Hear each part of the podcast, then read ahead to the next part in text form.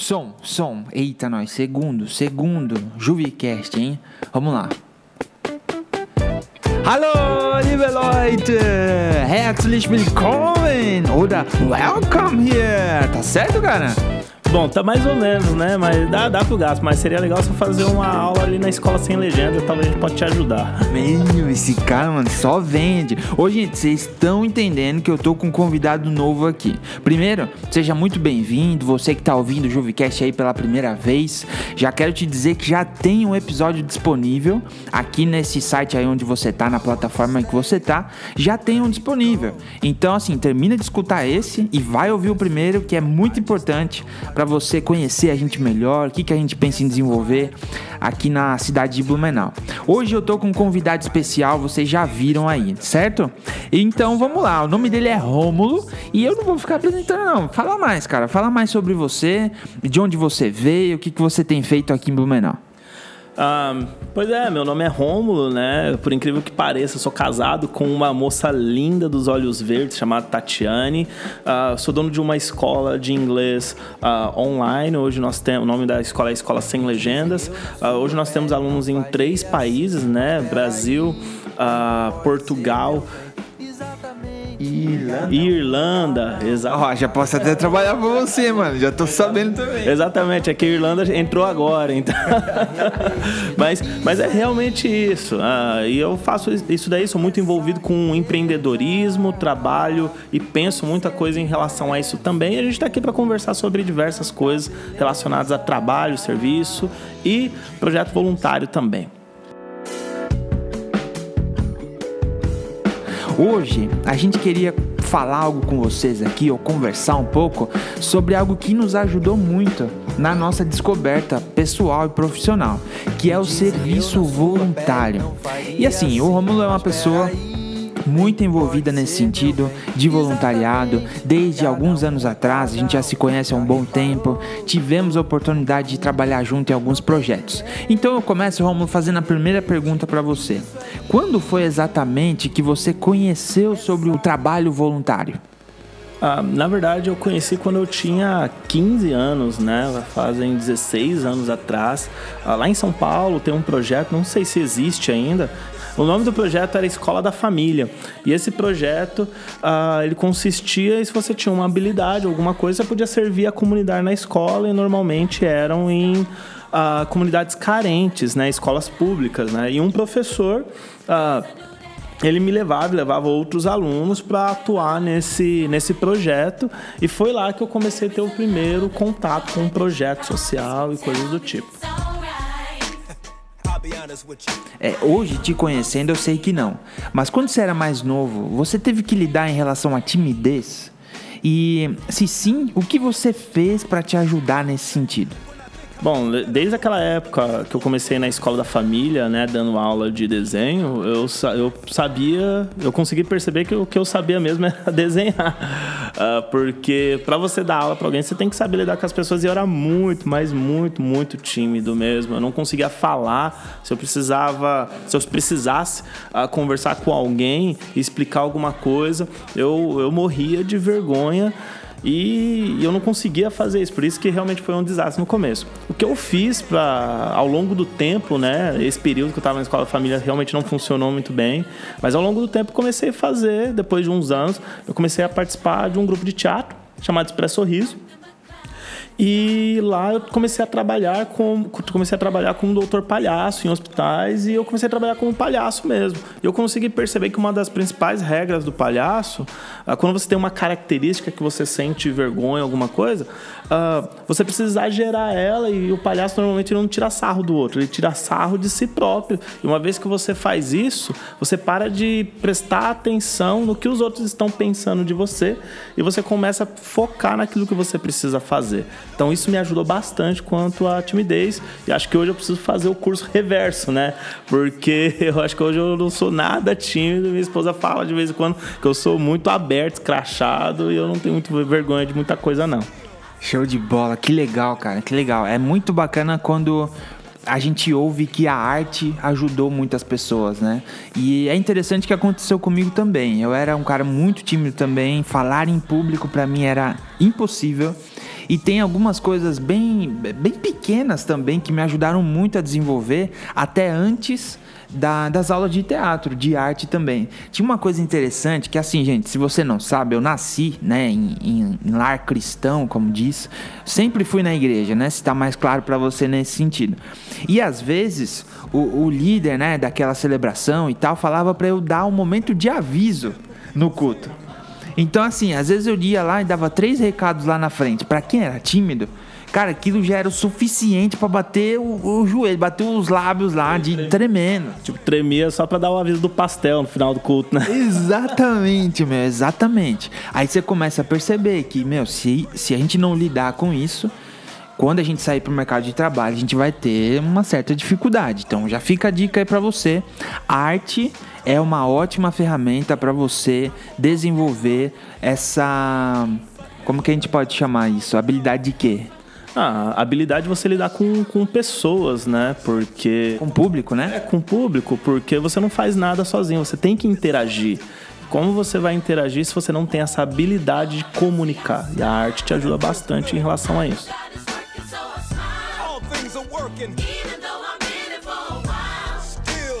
Vamos, lembra um pouquinho, ou fala pro pessoal, como é que funciona esse lance de visitar um hospital? Tipo assim, que tipo de respeito a gente tem que ter? Como é que a gente vai é, trata o paciente nesse sentido? É, quando você visita um, um, um hospital, uh, principalmente como palhaço, todo mundo acha que você está indo lá para levar alegria, né? Fazer todo mundo dar risada e tudo mais, mas às vezes não. Imagina você chegar num quarto de hospital onde você, a pessoa, o paciente acabou de morrer. Como que você vai levar alegria para esse pessoal? Não, nesse, nesse momento você presta um momento de bem-estar. Dá um abraço, uh, fala meus pêsames, fala alguma coisa que vai confortar o coração da pessoa se, se for possível. Mas é o momento que você tem que levar uh, bem-estar para as pessoas dentro, dentro desse ambiente que às vezes é tão tenso, né? Sim, e muitas vezes a gente não sabia qual a situação do paciente né? Que tipo de, de sofrimento ele passava, ou que mal-estar ele estava passando e tal. Então a gente tinha muito que jogar também com a improvisação. Isso ajudava muito na questão. Né? Tipo, uma vez que a gente estava vencendo a timidez, a gente conseguia interagir melhor, improvisar nessas questões também. Mas é um sentido de bem-estar. Então a gente pode chegar até uma, uma primeira conclusão de que o ato de de ajudar voluntariamente alguém é pelo bem-estar do próximo.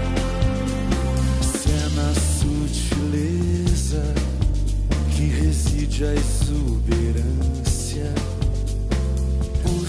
É verdade. Hoje a gente, a gente tá lembrando aqui agora. Eu fiz a pergunta pro Romulo é, se tinha algum momento engraçado que a gente viveu no hospital e tal. Ele vai contar uma aqui que foi demais. Não dá. Não, teve um momento lá, eu, eu tava com o palhaço, normalmente as pessoas entram em dupla, né? Os palhaços, né, entram em dupla, em trio, e tinha uma galera, alguns palhaços dentro do, dentro do quarto.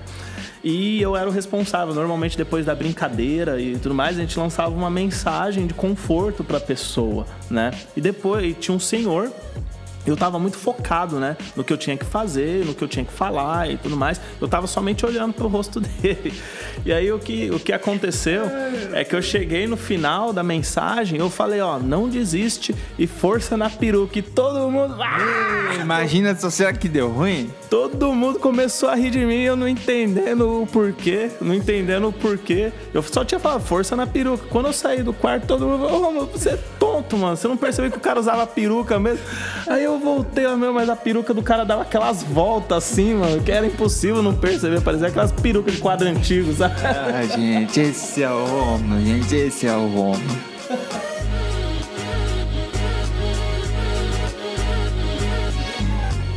É, gente, são muitas histórias. Se a gente parar para falar, várias aqui iriam surgir, com certeza. Romulo, você teve uma oportunidade incrível na sua vida de passar um ano fora, em algum outro país, etc. Cara, isso sempre foi um sonho? Explica um pouquinho pra gente. Cara, sempre foi. Uh, por conta desse trabalho lá em São Paulo, São Paulo sempre. A gente sempre tem um, um, um nível de. Não é de amizade, mas de network muito maior, né? Então você tem contato com gente que tem muita oportunidade, gente que não tem nada de oportunidade, esse tipo de coisa. Mas é, foi uma coisa que eu sempre sonhei. Uh, teve uma época que eu trabalhava em uma escola internacional. O nome da escola era Maple, Maple Bear, alguma coisa no, nesse sentido. E nessa escola, Uh, todo, todo, aluno que estivesse no terceiro ano, a escola organizava um intercâmbio para ele conhecer outro país, passar um tempo fora do país para treinar o inglês e coisas do tipo, porque essa escola era uma escola internacional. Só que o aluno pagava. E eu era uma das pessoas que viu o orçamento uh, desse intercâmbio. Então era 10 mil reais para passar três meses, uh, ah, 15 mil reais para passar cinco meses, para ir para as montanhas, visitar Toronto e tudo mais. É muita grana, né, meu? Para poucos, né? É muito dinheiro, é muito dinheiro. E, e aí, eu, que, eu olhando aquilo ali, meu salário era muito pequeno. E eu pensando, meus pais nunca tiveram condição. E eu só pensei. E falei, meu Deus, eu sempre gostei, quis ter um tipo de coisa dessa, mas eu não me enxergo tendo um, uma oportunidade desse sentido. E só pensei ali, eu com Deus, e passou. Depois de quatro anos, eu, um amigo meu voltou de lá num projeto de intercâmbio, ficou me enchendo. Eu tinha terminado um namoro. É. Ele ficou me enchendo, sabe, mano, você devia ir para outro país, meu. Vamos, vamos se inscrever para esse intercâmbio que eu fui, que era um intercâmbio gratuito, né? E eu, sem acreditar, passei na primeira fase. E eu falei, ah, não, mano, isso aí foi só a primeira fase, sem acreditar. Gratuito, cara, intercâmbio gratuito. É totalmente grátis, né? Ah, e é somente quatro pessoas do Brasil que, que tinham essa possibilidade anualmente de ir através desse programa. Eu me inscrevi, né? E passei na primeira fase sem acreditar. Uh, fiz o processo seletivo da segunda fase e passei. E, e, aí eu lembrei daquele pensamento que eu, que eu tive anteriormente, que só eu e Deus, a gente teve essa, esse momento. E eu falei, Deus, eu não tinha oportunidade, não, não tenho esse dinheiro. Depois de quatro anos, eu, Deus me deu. E o que o pessoal pagava 10 mil, 15 mil reais, 20 mil reais para visitar as montanhas, visitar Toronto, uh, ir para lugares magníficos, Uh, eu fiz tudo isso sem pagar um real, sem pagar nada. Demais, hein? Se você tem interesse em saber como é que o Romulo conseguiu isso, é, deixa no comentário aí ou chama a gente se você já nos conhece aí, que a gente pode explicar melhor sobre esse projeto, que aliás é muito interessante. Agora, Romulo, cara, ir para um outro país, você foi para o Canadá, certo? É, eu fui, eu passei um, um, tempo nos Estados Unidos, né? Mas a maior parte do intercâmbio que eu tive, que também foi um, um projeto voluntário, né? Eu me voluntariei uh, para estar tá lá. Uh, foi no Canadá, a duas horas ao norte de Toronto, uma cidade chamada Gravenhurst. É, é, Boa, boa. Não, essa é uma cidade muito legal, gente. Gravenhurst. Ô, agora você foi lá pra, pra servir voluntariamente, pra ajudar, né? Você se envolveu em algum projeto. Agora, cara, eu tenho certeza que antes de você ir tinha aquele negócio, aquele o glamour por ir para os Estados Unidos, para o Canadá, tipo outra cultura e a neve e tal. E eu fico imaginando como é que você se sentia nesse assunto, mas você precisava lembrar também que você ia trabalhar em alguns momentos. Cara, teve algum momento que você teve um, um conflito entre esse estado de glamour do lugar, tipo de grandes expectativas e tal, com a realidade daquilo que você ia precisar fazer lá? Nossa, o glamour, é, no começo eu me achava pra caramba, né? Eu tô indo pro Canadá, tô indo pro, pros Estados Unidos. E... Mas quando eu cheguei lá, depois de, de um tempo, a, os conflitos realmente começam a, a, aparecer, porque aquilo que é novo, né? Acaba se tornando corriqueiro pra sua vida, acaba se tornando normal. Então aquilo que você via na televisão é a sua realidade. Uh, e realmente teve momentos de conflito. Por exemplo, um dos conflitos que, que eu tive foi em relação quando chegou o inverno né? O inverno que você acha, caramba, eu vou ver a neve. Tipo, eu só vi neve quando sobrava gelo da, da geladeira, aquela, aquela, aquela poeirinha de gelo, né? Mas quando você chega lá, eu enfrentei um inverno de menos 30, com sensação térmica de menos 30 graus. É muito frio, velho. É muito, muito frio. Tipo, o único momento que ficava quente quando você abria a geladeira lá. mas, é- mas é, aí o que que acontece, né? E eu trabalhava do lado de fora, né? Eu fui lá pra fazer trabalho braçal. Eu nunca tive problema com isso. Não... Você morou no acampamento, né? É, eu morei num acampamento, sabe aqueles acampamentos que você vê na televisão, que tem fogueira, que tem lago, que tem isso? Urso. Urso, é, tinha urso Você mesmo. é tinha- doido, mesmo. alce, tinha, tinha tudo isso daí. Mas ah, aí eu trabalhava, mas quando chegou o inverno foi o pior momento pra mim, porque além do. No começo era, caramba, vou ver neve, vai ser muito legal. Mas, pessoal. Neve pesa igual terra, mano. e, e o que acontecia é que eu era o cara de, de tirar a neve da- das varandas, tirar neve dos telhados. E depois de um tempo a neve começa a compactar. Imagina você tirar um caminhão de terra debaixo de uma temperatura de menos 30 graus, certo? E que e você tendo que fazer rápido, porque como que funcionava? Você tinha que trabalhar 15 minutos e ir para dentro da casa durante 5 minutos. E às vezes caía neve em cima de você e para dentro da sua roupa, você tinha que ficar lá trabalhando. E eu teve uma vez que eu trabalhava montando rink de patinação. E era tão frio tão frio que para eu conseguir tirar a luva que era acoplada na blusa, eu tinha que ir na frente da lareira derreter o gelo porque ela não soltava. Então isso daí, na hora que você tava lá, hoje bate uma saudade. Sim. Mas na hora que você tava lá, eu falei, meu Deus, cara, eu, eu vim aqui para poder fazer esse tipo de coisa, mas foi tudo para crescimento. Cara, que animal isso. E é muito isso, né? Tem uma. Existe essa crise, né? Entre o, o glamour do lugar, glamour do lugar e aquilo que você vai fazer. E, cara, você foi lá pra, pra fazer algo voluntário. Você não escolheu as suas tarefas. As tarefas foram dadas, né? Talvez se você pudesse escolher, ou é, no caso, você teve vontade de ir embora? De voltar pro, pro Brasil?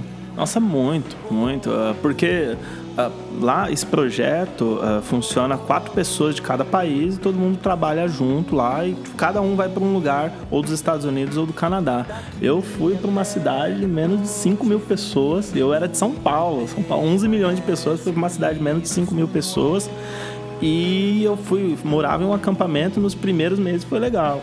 Mas depois de um tempo que eu não podia sair dali, eu não podia dirigir, eu não podia dirigir lá no, no, no Canadá. Então eu não podia sair dali, então chegava um momento que eu pedi pra minha coordenadora, falar, não, eu quero trocar de trabalho. Ela falou, não, ou você fica lá ou você vai embora. E aí eu fiquei pensando, caramba, mano, eu pedi esse tipo de coisa e vou ter que ir embora agora. Mas vontade deu. Vontade deu bastante. Sim. Ô, amor, diante dessas dificuldades, claro que tiveram muitas alegrias, mas em relação ao, ao serviço voluntário que você fez lá, é, que tipo de crescimento pessoal você teve? Que tipo de aprendizado você levou e o que a sua experiência no Canadá impactou na sua carreira, naquilo que você tem hoje, como você comentou da escola e tal? Ah, crescimento, ah, eu, eu tenho certeza que tudo que eu passei lá em relação a trabalho, em relação a, a de fazer o que precisa ser feito, ah, foi de total crescimento para a minha vida e de realmente aguentar o tranco, né? Porque ah, esse- essa questão, pô, tá difícil agora, mas tá difícil agora para ver uma coisa melhor lá na frente. Então, tinha que montar rink de patinação, mesmo não gostando, eu tava lá. Né? Eu tinha que aguentar num local muito pequeno durante um tempo tudo mais, eu tava lá. Então esse tipo de coisa foi veio um crescimento muito grande.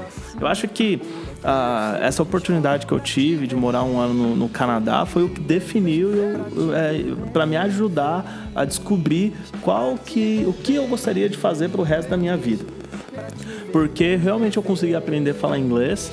E quando eu voltei, o primeiro emprego que eu tive foi como professor de inglês. E eu amei. Eu, cara, eu já fiz de tudo nessa vida, mano. De tudo. Lembrando que você foi pro Canadá sem falar nadinha de inglês, zerado. Não, eu fui zerado. Tem até uma, uma história que eu, no começo eu morei alguns dias com uma família. Eu fui pra uma festa de família com esse pessoal, com, com essa família. E eu tava ali perdidaço, né? Porque eu não tava entendendo nada. Só falava aham. Se o cara quisesse me xingar, estaria tudo bem. Só confirmar. É, só confirmava. E teve uma senhorinha que tinha um cachorrinho e essa senhora tava brincando, faz isso, faz isso, faz finge de morto, pega o graveto. Em inglês. É, em inglês. E eu comecei a olhar para aquela situação, morrendo de inveja do cachorro, porque o cachorro tava entendendo tudo e eu não tava entendendo nada. É a vida, meu. Isso é doido. Que situação. E pra gente fechar esse assunto, Romulo, pros ouvintes, pra galera jovem aí que tá ouvindo, ou você que tá ouvindo aí, que também nós ficamos, claro, muito felizes que vocês estão com a gente aqui até esse momento, a gente precisava dar algumas, algumas dicas. O que, que essa galera podia fazer dentro da igreja e fora também? Voluntariar-se para o quê? Que dica você teria para dar, Romo? É, um, uma das coisas legais de, de se falar, o, por, o, qual que é o benefício de você fazer um serviço voluntário, né? Ah, Para você que é jovem e você está passando por essa indecisão, normalmente você chega no mercado de trabalho e reclama que você não tem, as pessoas falam que você não tem experiência e reclamam que as pessoas não te dão oportunidade para você ter experiência. Uma das coisas que a gente precisa entender é que quando uma pessoa precisa contratar alguém, ela não contrata por caridade, ela contrata tentando trazer um benefício e uma mão de obra para o seu trabalho. Só que quanto que vale a sua mão de obra?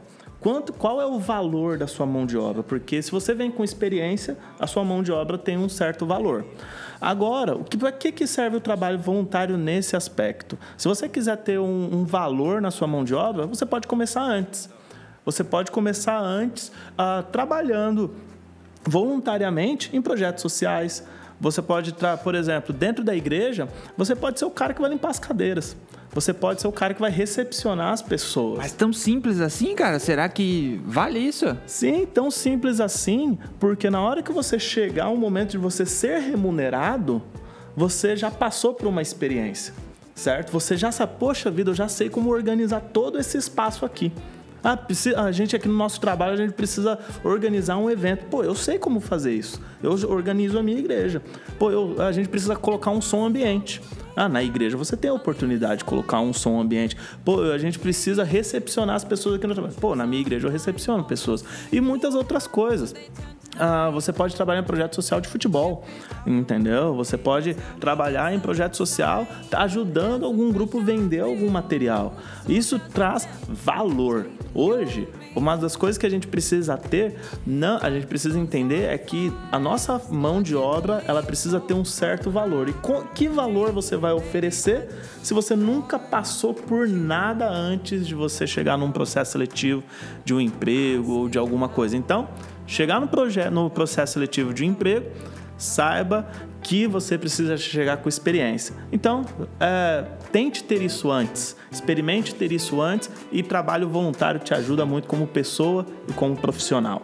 Da hora. É isso aí. Gente, você que anda com a gente aí na Juve, você que está chegando, conhecendo mais sobre nós, vocês com certeza vão ouvir mais sobre esse assunto durante o ano. Nós realmente queremos é, motivar, né? Nos motivarmos a servir voluntariamente, nos envolvermos tanto na igreja quanto as pessoas.